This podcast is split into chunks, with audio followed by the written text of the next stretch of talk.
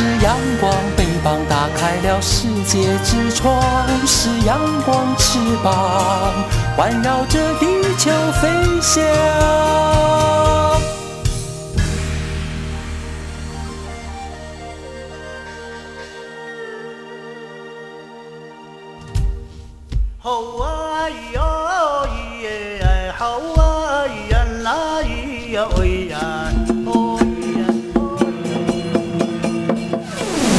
乾坤一定不朽功！台湾是宝岛啊！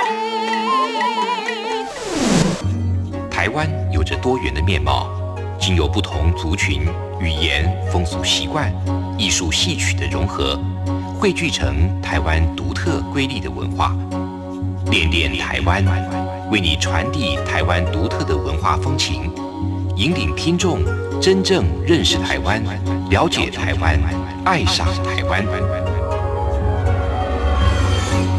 欢迎朋友收听《恋恋台湾》的节目，我是吴祝玉，在空中陪伴你。这里是中央广播电台台湾之音。我们在今天节目上的安排进行台湾有够赞，为大家来介绍一场非常特殊有趣的展览。这是国立台湾博物馆最近推出的“台湾我的家”的特展。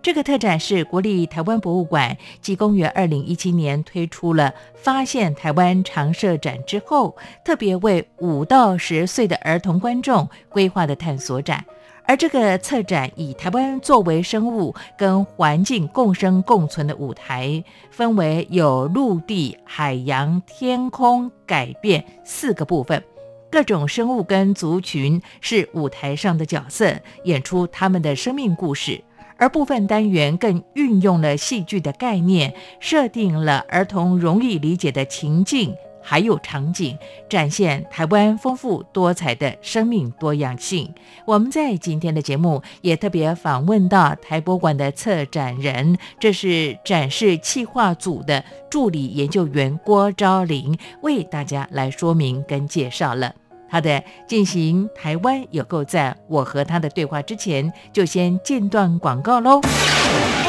侨委会主办的海外华文媒体报道大奖，现在开始报名喽！哦，所以这是专门为海外华文媒体及媒体人办理的奖项啊！嗯，是啊，侨委会为了鼓励海外华文媒体撰写有关台湾人在世界各地的努力与贡献，特别创设了海外华文媒体报道大奖。只要是平面、网络报道或是广播节目作品，从二零一九年一月一号到二零二零年十月三十一日期间发布在中华民国境外的媒体平台，都可以报名参加。这么厉害！哎，去哪里可以报名啊？记得在十一月三十日报名截止前，到侨委会的官网线上报名。最重要的是，这一次的奖金太丰富了，总共有六个奖项的优胜得主，可分别获得美金两千五百元的奖励哦。那还等什么？我们快去准备报名资料啊！哎哎，你节目还没录完啊？宝贝，你可不可以告诉我，台湾到底有什么？台湾有原住民，还有泰鲁格、金门、马祖、澎湖，还有来屿，也还有好吃又好玩的东西。哎，听你这么说的话，我还发现台湾真的是有个赞。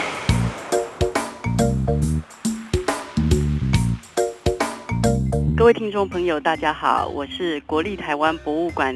呃展示计划组的策展人郭昭玲。今天我要来跟大家介绍一个我们馆新开展的儿童展示，叫做《台湾我的家》。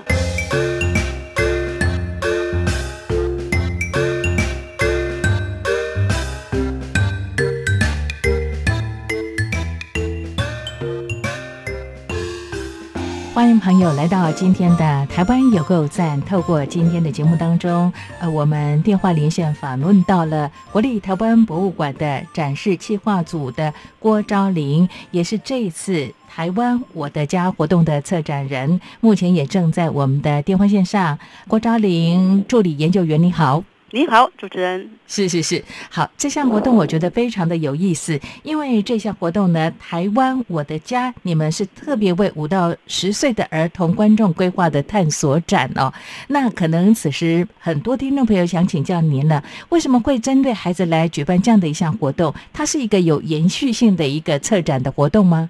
对，因为我们来我们博物馆的孩子们呢，我们观察其实是我们主要的这个呃目标观众哦。那常常包括他们的校外教学呀，然后还有就是假日的时候有爸爸妈妈带来的这个儿童观众，其实是蛮多的。那因为我们博物馆现在的展览其实大部分都是给呃比较大的孩子或者是大人看的，所以我们就想要规划给一个呃一个空间，让小孩子也可以在那里轻松的呃观赏展览。OK，我没有想到，原来国立台湾博物馆在过去呢，我们的这个小朋友是很蛮主要的这个欣赏我们的博物馆活动的参与者啊，这倒是蛮特别的。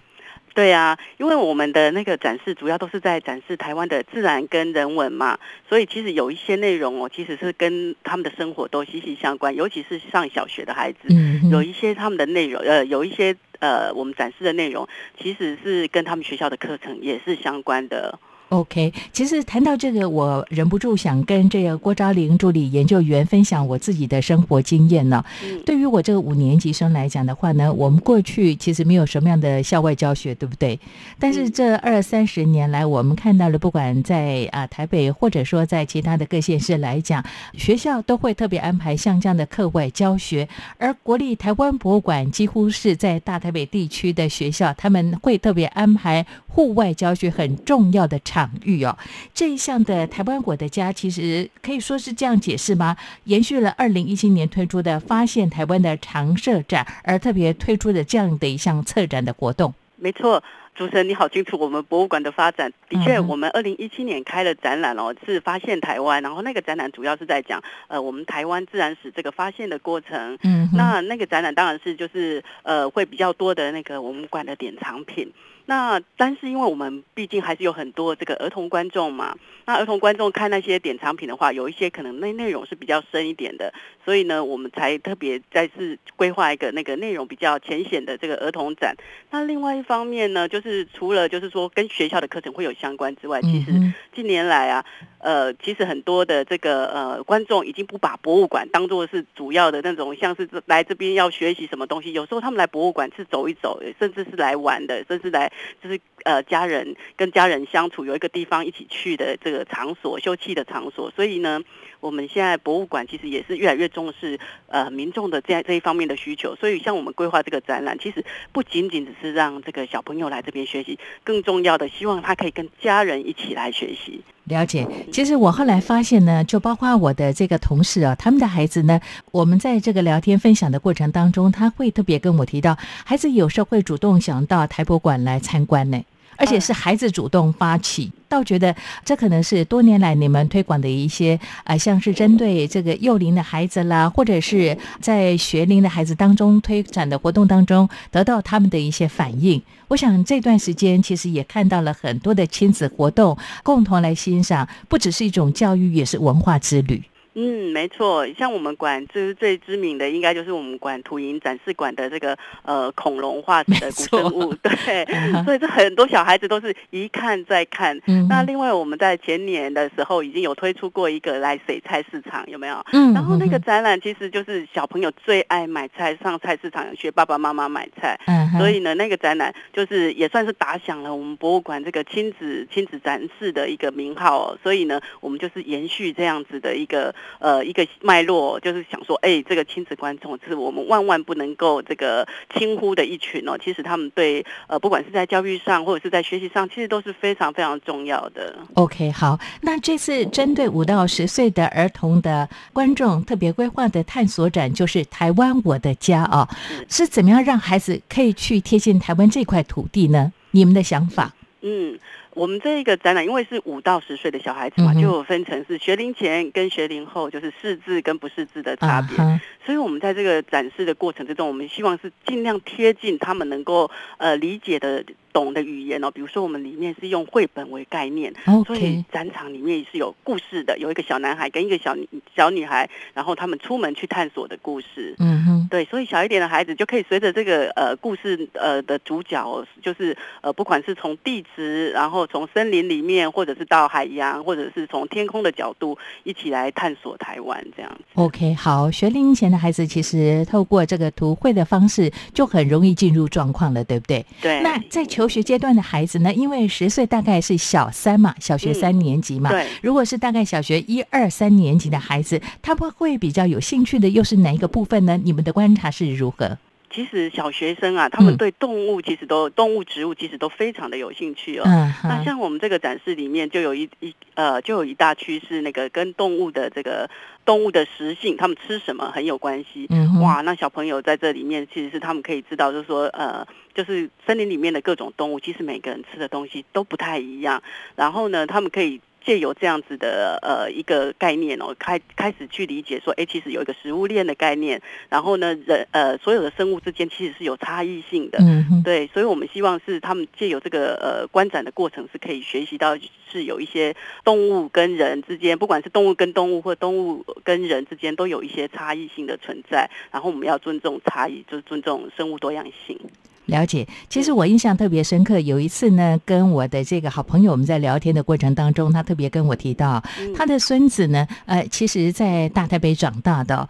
那对于这个动物的接触，其实机会比较少，甚至说对于植物的观察，当然就比较没有这样的一项的参与哦。那有时候他会搞不清楚，哎，吃的这个米到底怎么来的？有些时候会指鹿为马，还真的有这样的情形。对我，我觉得这样的一项活动呢，特别让这些在都会长大的孩子有机会接触大自然哦。我看到你们的展览的内容包括了用台湾自然史跟人文史的角度来切入哦，是怎么样切入呢？规划上有什么样一些想法？呃，我们在规划的时候，就是呃，在自然的部分，我们会从这个台湾的特殊的地理环境，因为我们台湾是多山嘛，嗯那多山这个样的地理环境，会有哪些生物住在不同的区域里面？那其其实这个就是我们台湾的呃一个特色。那就是比如说我们台湾呃高山多，所以它各个不同的海拔是是有不同的生物存在。所以借由这样子的一个地理关系，然后来带领他们进入哎这个生物的这个不管是他们栖息的领域，或者是说呃他们的生活的方式都有差异这样子。那人文的部分呢，我们就会开始想到是说，哎，其实我们人啊，最刚开始都是跟自然是有关系，所以有很多像原住民的神话，嗯他们是跟呃月亮啊、太阳啊、百步蛇啊、动物啊，其实是很密切相关的。所以我们呢，就从这个神话故事里面的自然元素开始来谈起，然后切入这个人文的世界，这样子。了解。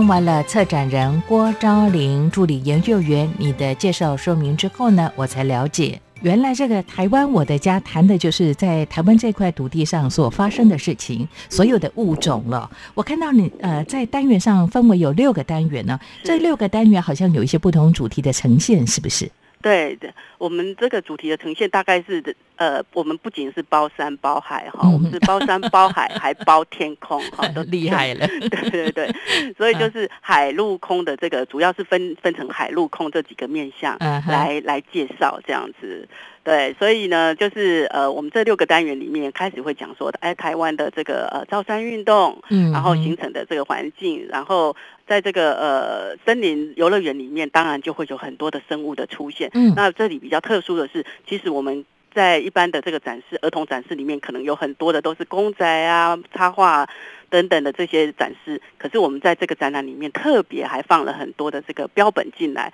让观众可以实地看看这些生物真正的长相，这样子。OK，嗯，其实我看到你们的六个单元的规划，包括了石头会说话，是，呃，森林游乐园，对候鸟的小岛旅行，对小岛的从前从前，对海岛的轮廓以及生生不息哦。你刚才特别讲到了这个造山运动，就是石头会说话这个单元吗？对。哦，哦了解。哎，不过这个小岛的从前从前又说什么呢？呃，小岛的从前从前就是呃原住民的神话故事哦，然神话后故事对他们嗯的很多神话都是跟自然有关系。嗯嗯，可是嗯从这些自然的这个元素里面，然后变成他们生活的一部分，比如说他们用的这个陶台湾族的陶壶，嗯或者是他们的服饰上面，其实都有一些自然的元素在里面。我们可以来看看，比如说西月太阳啊，或者是彩虹啊，是不是在他们的这个生活的这个器物里面是怎么样的来呈现？那其实就变成他们的物质文化很重重要的一个特色。了解。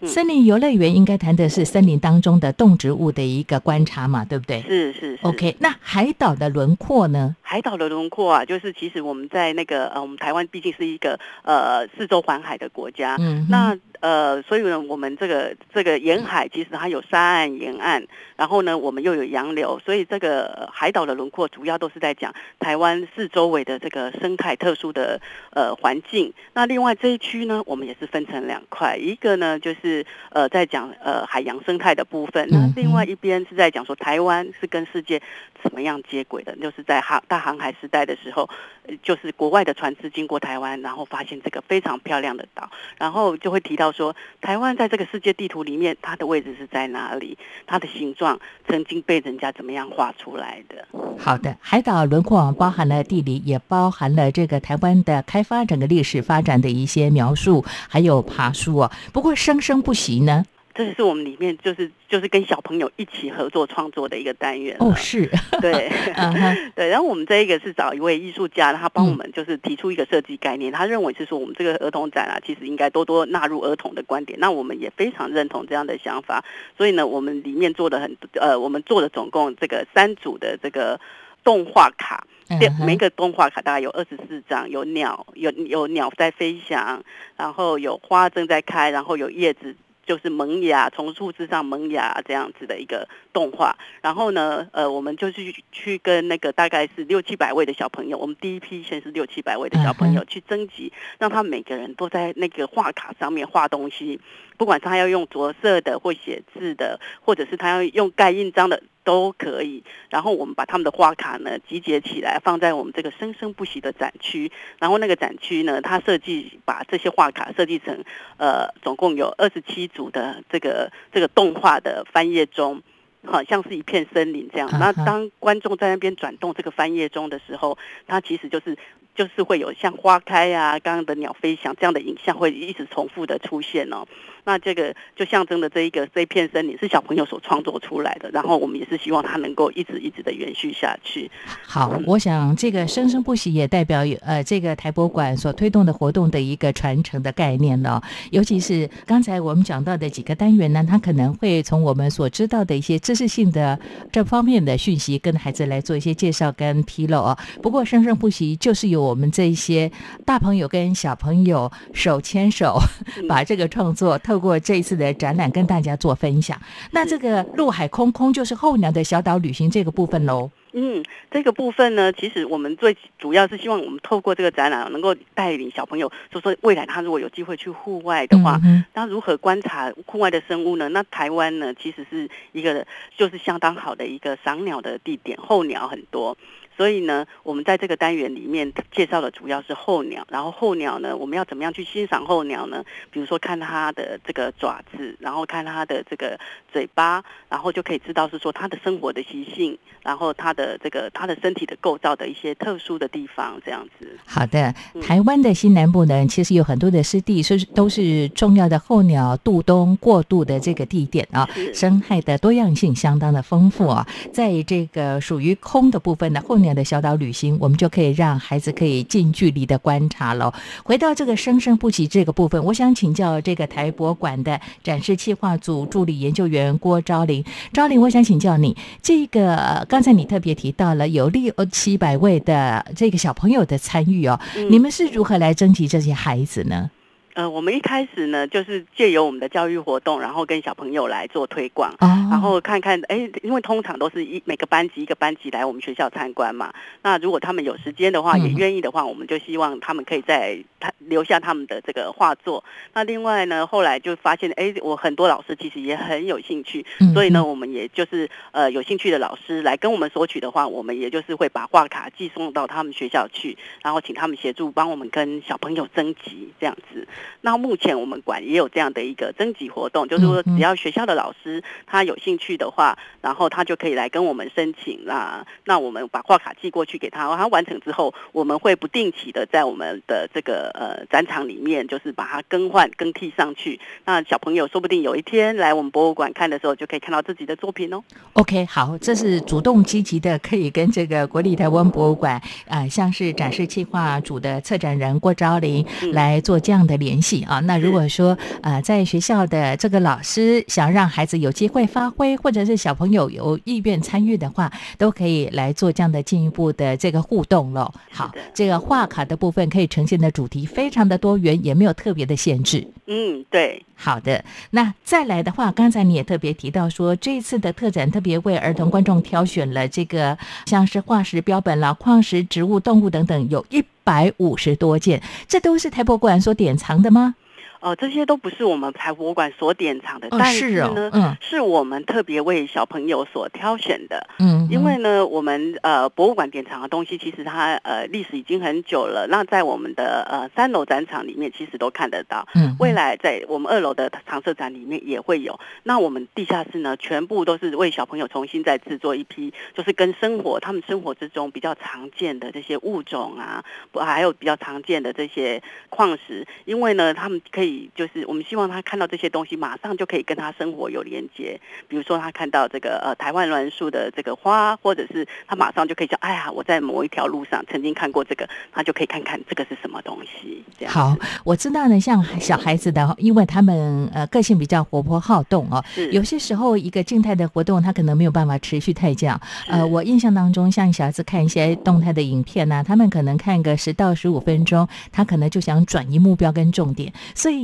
针对这一次呢，五到十岁的儿童观众规划的这个特展呢，台湾我的家，是不是有更多的一些跟孩子互动，让他们有机会做学习的这样的一个设计呢？有的，有的，因为我们现在这个呃五到十岁的小孩子，其实他们的身高年龄其实是差距还蛮大的。没错，对，所以呢，我们在里面展场是让大家都有可以发挥的地方。我们有特别为那个学龄前的小朋友设置比较低矮的一些互动的一些操作，比如说他们就可以选择那个叶子的形状去做拼图、去做布置。嗯，那比较大一点的孩子呢，他可以就是来使用我们的森林迷宫的一些互动互动设施，然后他把球投进去之后，他就可以看到。哎，这个森林里面呢，这个球经过的地方有哪些的动植物？这样子。那当然，我们还有一些像是呃，像是可以触摸的一些互动的装置，或者是说我们有一小剧场，小朋友都那些都是小朋友会觉得哎很有吸引力、有趣的地方。OK，好，这个是属于这个互动的这个学习，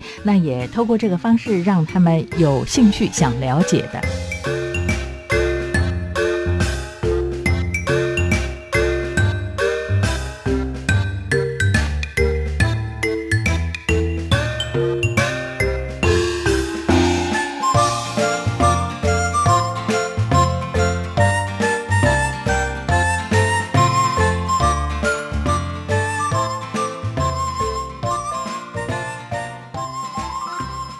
继续，我想请教台博馆的郭昭玲策展人。刚才我们讲到的六个单元当中，我看到你们特别提到了最受欢迎的是森林游乐园这个展示区哦，而且特别用动物餐桌当做主题哦。为什么这里小朋友的反应特别好？是包括了五岁到十岁的儿童吗？对啊，这里面呢，因为我们里面有有很多的那个动物的雕刻哦，那尤其其中里面最大的那个是一只。台湾黑熊哦，它的那个高度大概是两百公分这么高哦。那它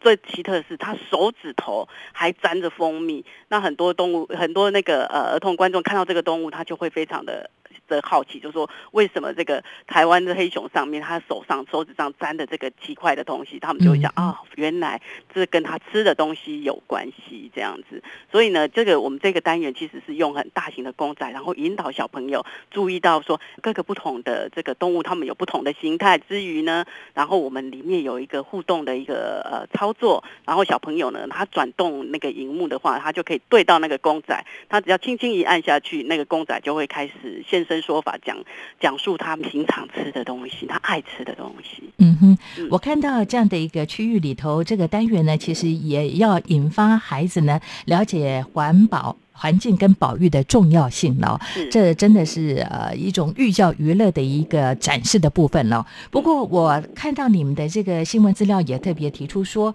诶，在这次呢典藏的这个经典有所谓的守护精灵的出现呢。嗯，哦，这这个是我们博物馆最最新推推出的这个、嗯呃吉祥物。嗯然后我们这个吉祥物第一个是如云。然后如云它是那个云豹的化身哦，那我们当然就是希望这个如云这一个吉祥物，就是未来也能够就是配合我们的教育活动，带领孩子们就是一起来就是来享受我们博物馆呃各式各样的设施跟这个里面的活动。OK，其实守护精灵除了刚才您讲到的台湾云豹如云之外，还包括了有谁呢？嗯，还有三枪，嗯，对，然后台湾黑熊等等的，嗯。哦，了解，这都是蛮具代表性的、哦。对对对，我们预好计推出七组，那我们嗯现在都就是仍然还在这个逐一逐一的这个披露中。嗯哼嗯，好，我看到十二月份呢，其实有所谓的这七个守护精灵吉祥物跟大家的相见，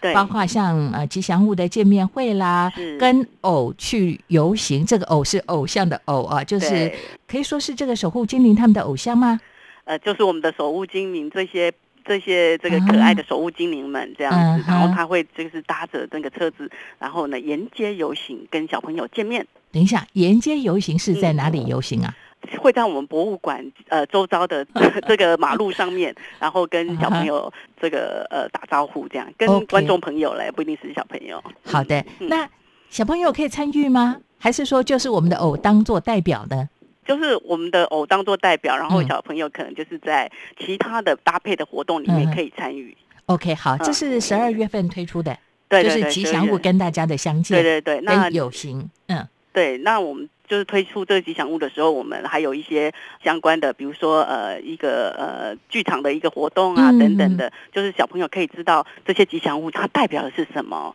是这我们博物馆里面的哪些重要的，或者是台湾哪些重要的这个守护精灵？好的，吉祥物的定目剧。谈的介绍的就是这个内容哦。我看到十二月份，嗯，包括十二月六号也会办理剪纸动画亲子工作坊哦，这都嗯是在十二月会举行的相关的活动的内容。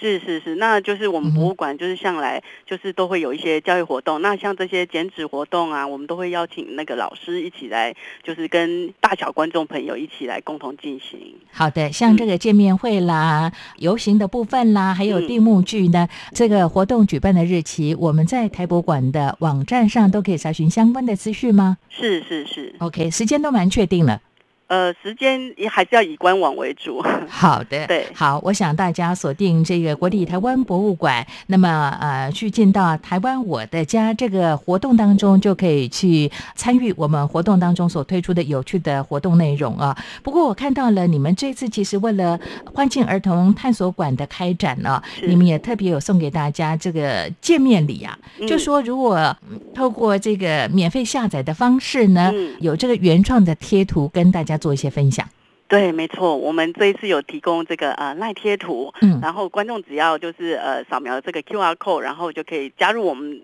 台博馆好友的话，就可以免费下载这个呃我们里面有七个七个吉祥物的这个贴图，好的那这些贴图都非常实用哦。，OK OK，这个有这个时间上的限制吗这个时间上的限制的话，嗯这个我我比较不确定哎。？OK，对好，因为我是一个贪小便宜的职业妇女兼家庭主妇，我知道小朋友对于这些我都特别有感觉啊。嗯那就说，我们如果想进到你们的赖的话，是我也可以透过进入这个台博馆的网站上，那 QR code 就可以直接做这样的摄取吗？是的，好的，那我待会儿下了节目之后呢，赶紧来上到这个 Line 里头去加入啊，我们就有有这个刚才我们特别说到的原创的贴图，可以跟听众朋友来做一些分享了。好，嗯相关的活动呢，其实透过我们的国立台湾博物馆的网站上都可以查询这个资讯。那这个策展的活动主题就是“台湾我的家”。最后呢，想请教这个策展人，就是台博馆的展示计划组的郭昭玲助理研究员，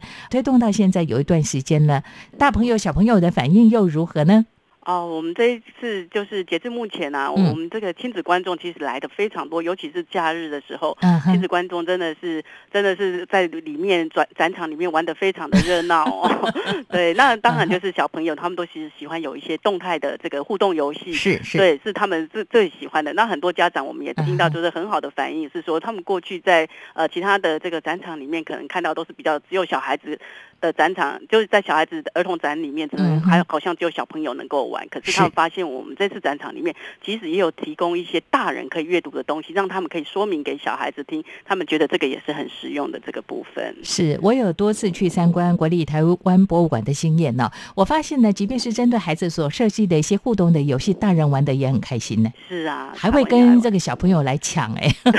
这大家都有赤子之心。没错，好，这是一个很适合亲子互动的一项的这个活动啊，跟展示哦，也欢迎呢啊听众朋友进到国立台湾博物馆来参与这次台湾我的家的这个策展的活动啊。那有没有一些特别要注意的细节呢？比方说，可能呃，因为这个秋冬季节，我们都说到了，因为疫情的关系啦，那可能一些防护的措施啦，还有我们博物馆的一些规定，可能要稍微遵守一下。嗯，有的。那我们现在我们管还是就是遵照这个国家的这个防疫规定哦，就是我们现在采用这个十连制，所以来的时候如果观众多一点的话，请大家有耐心，就是要要遵守，就是说要先测量体温，然后我们手上有我们有提供那个酒精让大家做这个手部的消毒，然后也就是每一个团队来的这个呃人中都要有人来做这个呃实名制的这个登记，这样子。OK，好，嗯口罩一定要戴，对，口罩一定要戴，必备好的。好，玩的很开心呢，口罩也一定得戴啊，遵守我们的防疫的相关的措施哦。台湾真的很幸福，有国立台湾博物馆为针对这个五到十岁的儿童观众特别规划这样的一项的台湾我的家的探索展呢、而现在你看我们的呃如常生活照样的进行啊，真的大家要真的好好的守护我们的防疫的成果。当然也非常谢谢台博馆展示计划组的郭昭玲助理研究员，透过今天的节目当中和大家热情的推荐跟介绍。那我们就台博馆再见喽，谢谢主持人，谢谢各位听众朋友，拜拜。拜拜。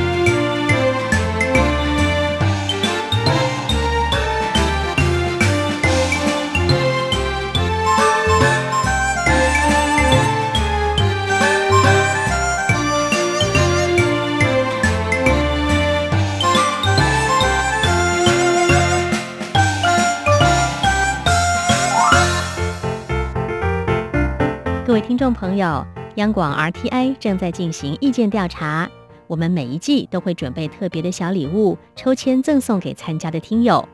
您可以上 RTI 官网 triple w 点 RTI 点 org 点 tw 填写问卷，或是现在就拿起纸笔，把以下四题的答案写下来寄给我们。准备好了吗？第一题，您使用什么平台收听或收看央广的节目？第二题，您最喜欢的央广华语节目是哪些？最多可以写三个。第三题，从一颗星到五颗星，您会给央广华语节目几颗星的总体评价？第四题。您对央广华语节目有哪些建议？只要完整回答上面的四个题目，就可能得到精美赠品。请您把答案寄到台湾一一一九九台北邮局第一二三至一九九号信箱，或是使用电子邮件寄到 audience 零一 a u d i e n c e 零一 eight。r t i 点 o r g 点 t w，并留下您的姓名、性别、年龄、国籍就可以喽。央广等待您的来信。这里是中央广播电台台湾之音，朋友，我们在今天的台湾有够赞，为大家介绍的就是国立台湾博物馆最近针对五到十岁的儿童观众规划的探索展《台湾我的家》。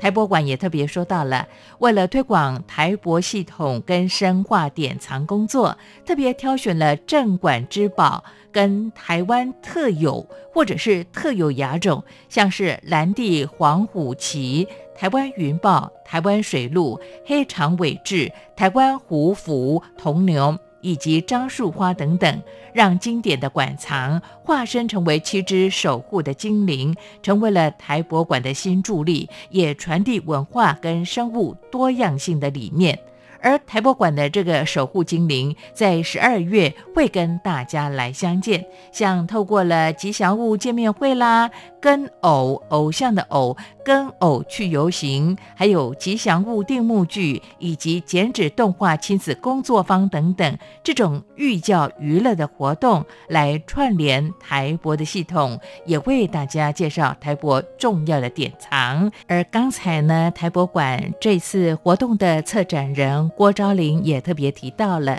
像是这个生生不息这个展区艺术装置的创作内容，当然博物馆也欢迎儿童观众。参与征件的活动，跟大家来分享自然生态的多元样貌。我想在今天的节目也为大家热情的推荐跟介绍了。不晓得在您当地有没有类似这样的一些像特有种的动植物呢？那么它们有什么样的一些特色？也欢迎朋友跟我们一起来介绍跟分享。可以用电子信箱的方式跟吴祝玉联络。我的 email address 是 wcy at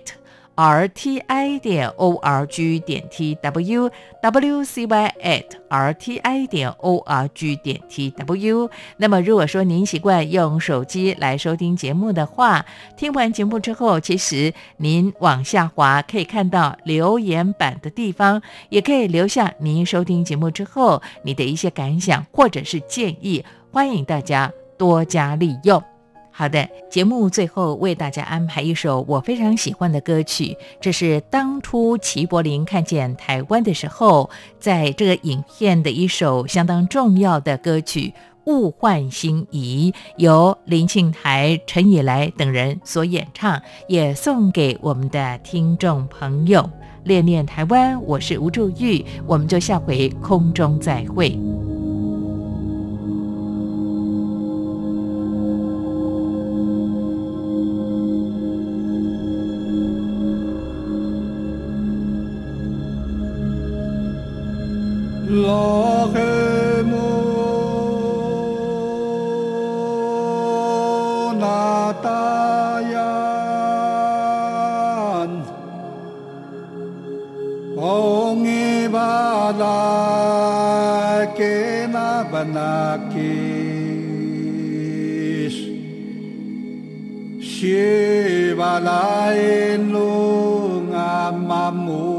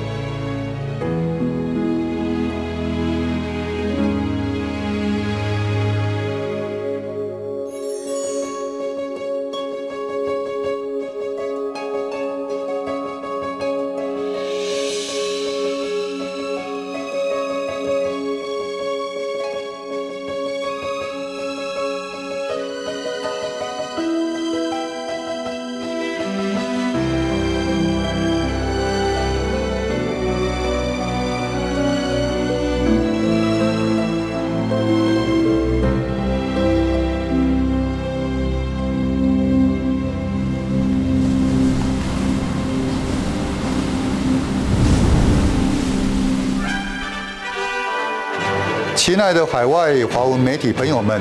我是中华民国侨委员会委员长童振源。侨委会为鼓励海外华文媒体撰写有关台湾人在世界各地的努力与贡献，特别创设海外华文媒体报道大奖，规划平面、网络报道类、广播类两类各三个奖项。整件作品只要能展现海外华文报道的专业及深度。就有机会获得美金两千五百元的奖金。报名自即日起至十一月三十日止。相关资讯请上侨委会官网或脸书专业查询。让我们一起汇聚全球侨胞能量，让世界看见台湾。